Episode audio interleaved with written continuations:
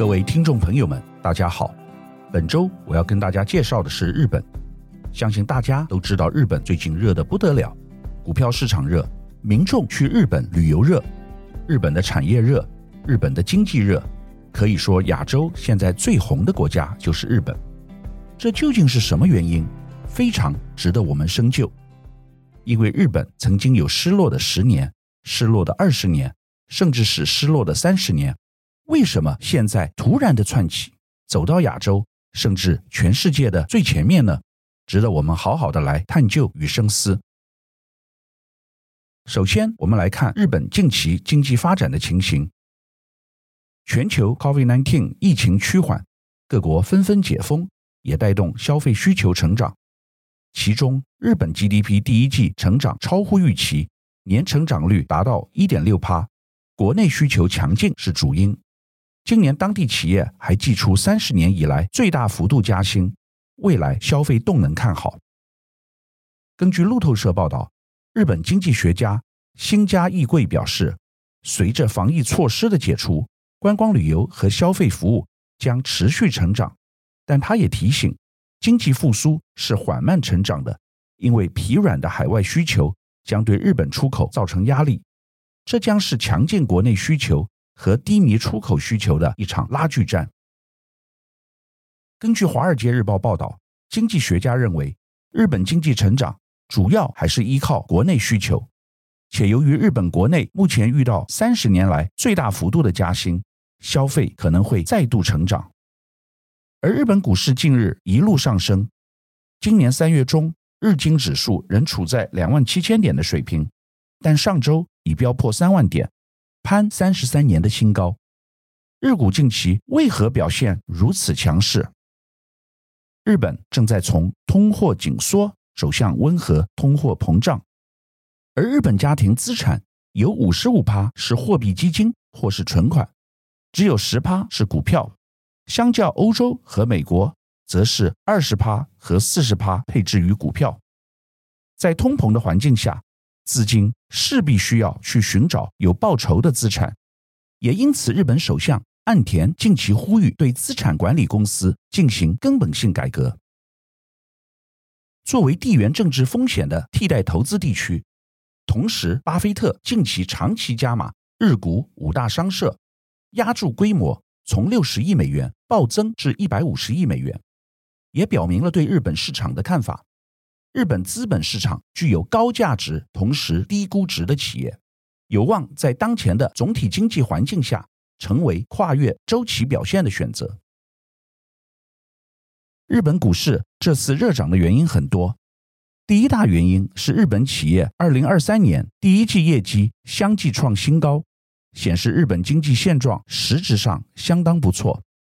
主要原因是日本一年前还是一美元兑一百一十日元，但现在则是一百三十日元左右。日本企业基本上还是制造业比较多，而日元贬值反而有利出口，在国外获利不少美元，提升企业业绩，也因此虽然业绩创新高，但并非本身格外努力所达成的。而是借着日元暴跌，才让情势大好。第二个原因是，外国投资家终于重估日本股的价值了。因为三月时，东京证交所对于日本许多上市公司指出：“你们的股价太便宜了，股价净值比 PBR 低于一倍。”也就是日本有四成的上市企业业绩优良、财务健全，而且拥有庞大资产，但是股价却偏低。陷入所谓价值破坏的低估模式，因此东京证交所要求这些公司提出改善计划，掀起日本企业买回库藏股的风潮。但其实巴菲特早在二零二零年八月就注意到日股被低估，早就大举进场买这些物美价廉的日本股了。巴菲特看准日本出口会大旺，因此从商社股开始下手买。引爆这波的日本股票大涨热潮。日本市场长期被全球投资者忽略，但日本股市自四月十二日起，从巴菲特在东京接受 CNBC 采访后，近日持续发力，日经三百指数已经猛涨超过七趴，打破了历史记录。今年以来，东证股价指数屡次刷新一九九零年八月以来的最高水平，累计涨超十五趴，超越了标普五百指数九点八趴的涨幅，成为市场关注焦点。目前，巴菲特所执掌的波克夏在日本持有的股票，比在美国以外的任何其他国家都多。今年稍早，巴菲特增持了日本五大商社，并暗示将进一步投资日本股票。在巴菲特的带领下，外资持续流入日本股市。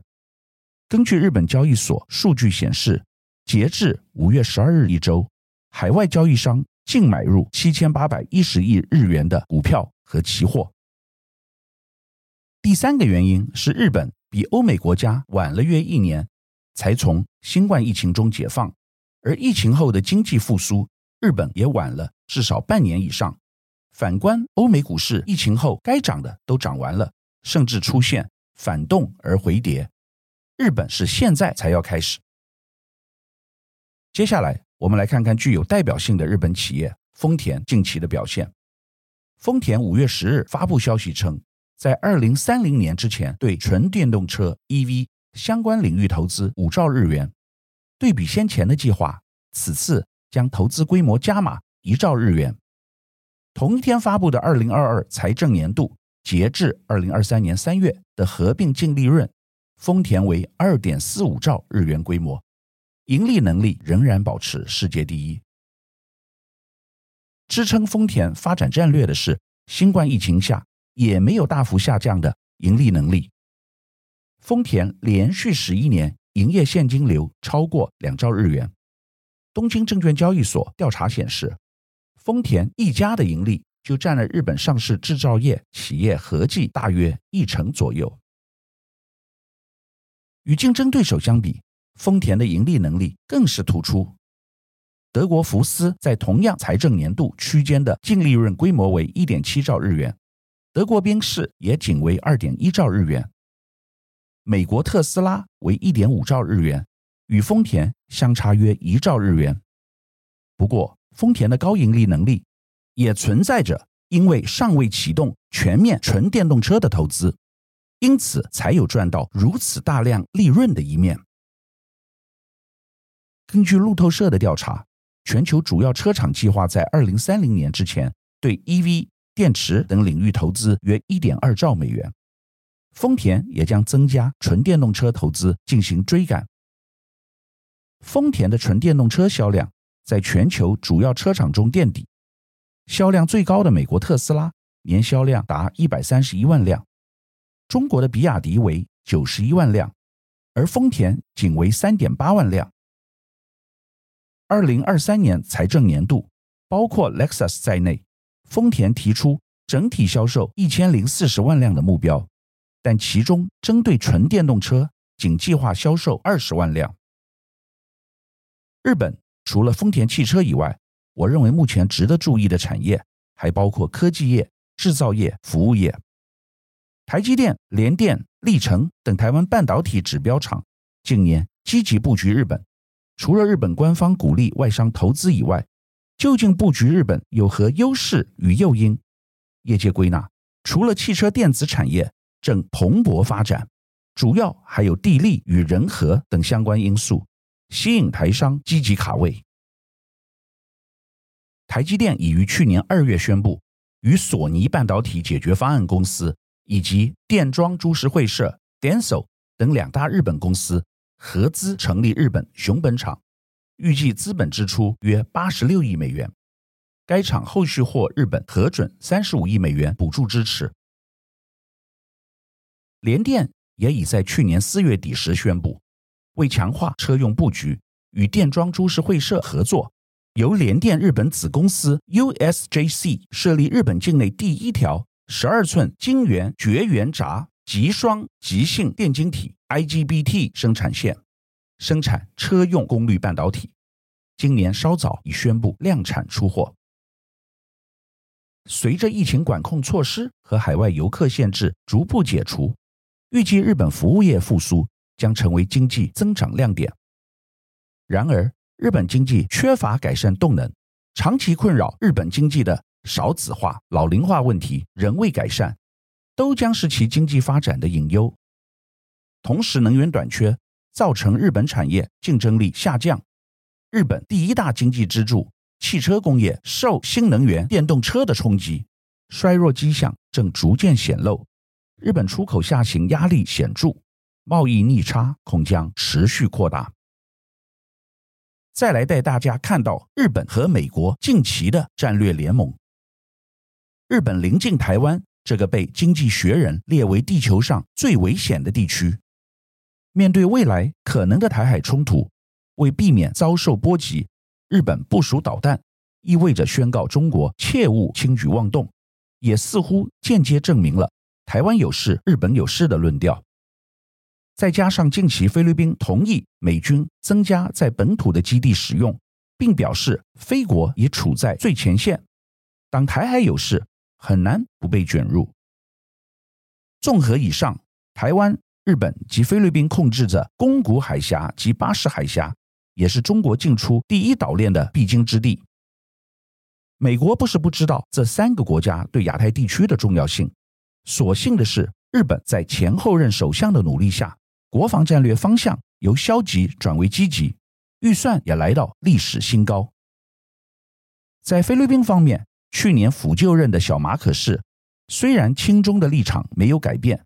但也不再那么疏远美国，所以美国才在近期加速日菲的军事部署，强化第一岛链围堵中国的布局已俨然成型。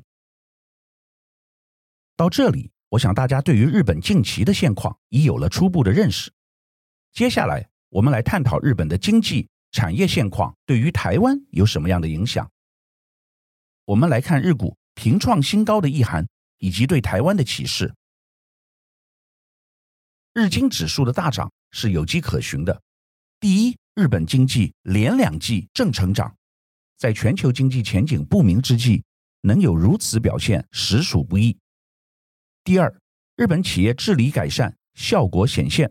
上市企业不断增加对于股东的良性回馈。第三，在市场预期美联准会持续升息下，导致日元对美元贬值，有利出口企业。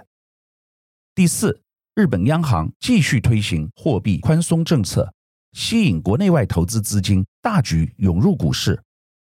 第五，股神巴菲特所执掌的波克夏海瑟威。对于日本商社的持股已逾七趴，并表示有意增持股份，引发不少资金跟进。进一步分析，日本于一九九零年代初因资产价格泡沫破裂及资产价格在没有实质基础的支撑下飙涨，高过于内在价值。当时日本股市、房市、民生消费全都呈现极度夸张的融景，成长成非常恐怖的泡沫。随着各类资产价格越来越浮夸，日本政府意识到必须出手管制，调整政策走向后，美梦结束，泡沫破裂，导致往后十年间出现严重的经济衰退，平均经济成长率不及一趴，失业率则高达四趴，被戏称为“失落十年 ”（Lost Decade）。进入两千年后，日本经济仍无起色，尤其在二零零八年全球金融海啸。到二零一零年，三年平均成长率为负一点一七趴，显示其经济遇震乏力。消费者物价持续下跌，日元升值，贸易出超转贸易入超，政局不稳，经济持续无感，称之为日本经济迷失的二十年。二零一二年十二月，安倍晋三回国担任日本首相后，誓言要振兴日本经济，再造荣景。为了摆脱经济通缩，推行大胆的宽松货币政策，被称为安倍经济学 （Abenomics）。不少经济学家认为，安倍让日本经济较上任时更强大。但遗憾的是，日本在2020年随着新冠疫情的冲击而再度陷入衰退，安倍经济学也再度受到质疑。现任首相岸田文雄于2021年10月。上任迄今一年半后，终于交出漂亮的经济成绩单。今年实质 GDP 上看一点五趴，日经二二五指数自年初到五月十八日涨幅达十八点八趴，而东证股价指数同期涨幅更高达十五点四趴，成为今年全球表现最好的市场之一。高盛更指出，日股有机会迎来由政策推动十年一遇的牛市。而日本指数创新高，可以告诉我们些什么？日经指数创了三十三年新高，下一关就是一九八九年的三八九五七点历史高点了。以五月二十三日收盘价计算，差距正好八千点，指数还得再涨二十六趴。看现象，不止股市创高，美国联准会编制的日本住房价格指数也自二零二零年起高角度加速仰攻。虽然距离一九九零年的高点还有三十六趴的距离，但如今至少已回到千禧年的水准。推动数字的包含了外资爆买、海外直接投资加码等含金热浪所引发的连锁效应。这显然是日本的二次蜕变。日本广岛举行的 G7 峰会才刚结束，全世界已经明显感受到日本展现出不同的气势。最简单的证明就是日经指数以连续红 K 一路冲关之姿，轻松站上三万点大关之外，这也是日经近三年来的最高点。这当中的内涵当然就是资金不断往日股靠拢。这是日本难得一见的大惊奇，而日本经济变好、解封商机、去全球化等题材也在持续发酵。此外，由于中美贸易战、新冠疫情的缘故，全球产业结构在战略上已出现变化，而日本对美国而言重要性相对提升，有些高科技日商在世界上也有重要地位。根据元大投信表示，现今供应链逐渐区域化生产，不能断链已成为主要考量。因此，企业到目标市场设厂、在地出货等趋势将会进而成型。当汽车、半导体甚至一般商品的产线都需要自动化生产时，精密机械制造与其供应链可望受惠。外资看上的还有日本的低价潜力，其相对便宜的股市估值以及诱人的殖利率。事实上，纵观日经与东证指数，尽管来到逾三十年的高位，但若以反映股票昂贵与否的股价净值比 （P/B ratio） 计算，东证目前仅约一点三倍，不仅远低于美股标普五百的四倍，亦低于欧洲 Stocks 六百指数的一点八倍。接着，我们来谈谈巴菲特为何加码日本商社。日本五大商社每家都是全球级的企业帝国，业务既广泛又极度分散。然而，这五大商社都有一个共同点，就是聚焦于原料商品贸易，使其现金流量通常对美元汇率以及对矿产、谷物及石油等商品行情高度敏感。由于这些商社的大宗商品业务遍及全球，获利是以外汇计价结算，营收及成本与日本国内市场价格关系不大。这种经营模式因而为巴菲特的投资创造了多种获利管道。对巴菲特最具吸引力的一点，就是这些商社的一部分获利是美元，而他用来购买股票的资金是波克夏发行的长期日元债券所筹得。针对巴菲特大动作布局日本之举，熟悉日本经济与产业发展的专家认为，主要原因有二：第一是在当前美国经济濒临衰退之际，分散过度集中于美国市场的风险；至于另一个主要原因，则是看好日本经济的发展潜力。专家们一致认为，日本现在真的真的太便宜了，在过去一年的日元狂贬潮之下。不仅仅是实体资产，所有日本制造，亦或是日本境内的民生消费与奢侈品价格，在海外人士看来，都比过去便宜了许多。以法国奢侈品牌路易威登 （LV） 的经典包款为例，目前在台湾大约要价十一万新台币，但在日本仅七万元左右就可入手，等于台币售价打七折。由于海外观光客催生的爆买日本狂潮，也让与内需、观光娱乐相关的日本企业股价，过去一年来是一路飞涨。例如，以 Hello Kitty 品牌闻名全球的三丽鸥，自去年中至今，股价已涨了一百零一趴。又如旗下拥有三越与伊势丹两大知名百货的三越伊势丹公司，自去年中至今，股价也涨了逾三十六趴。本周我们讨论日本专题。最近日本变成全世界最亮眼的明星，从各个角度来讲都突飞猛进，脱离了过去三十年的失落。究竟是什么原因？其实有很多，不管从科技、产业、经济、文化，都有令人值得学习之处。日本在战略上面，最近也跟美国结盟，一起对付中国，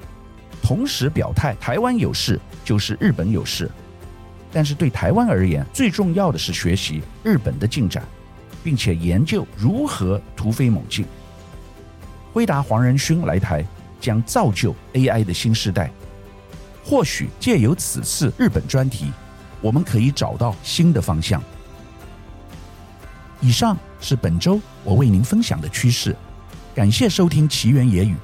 如果喜欢我的分享，希望大家能够订阅、下载。以后直接收听我们的节目。另外，如果您想要留言与我分享您的心得，或是想要听什么样的新闻分析，欢迎到我们的脸书智门 Smart Gay 留言，或是私讯给我。欢迎大家推荐给你的亲朋好友们，邀请大家一起收听。那我们下集再见喽，拜拜。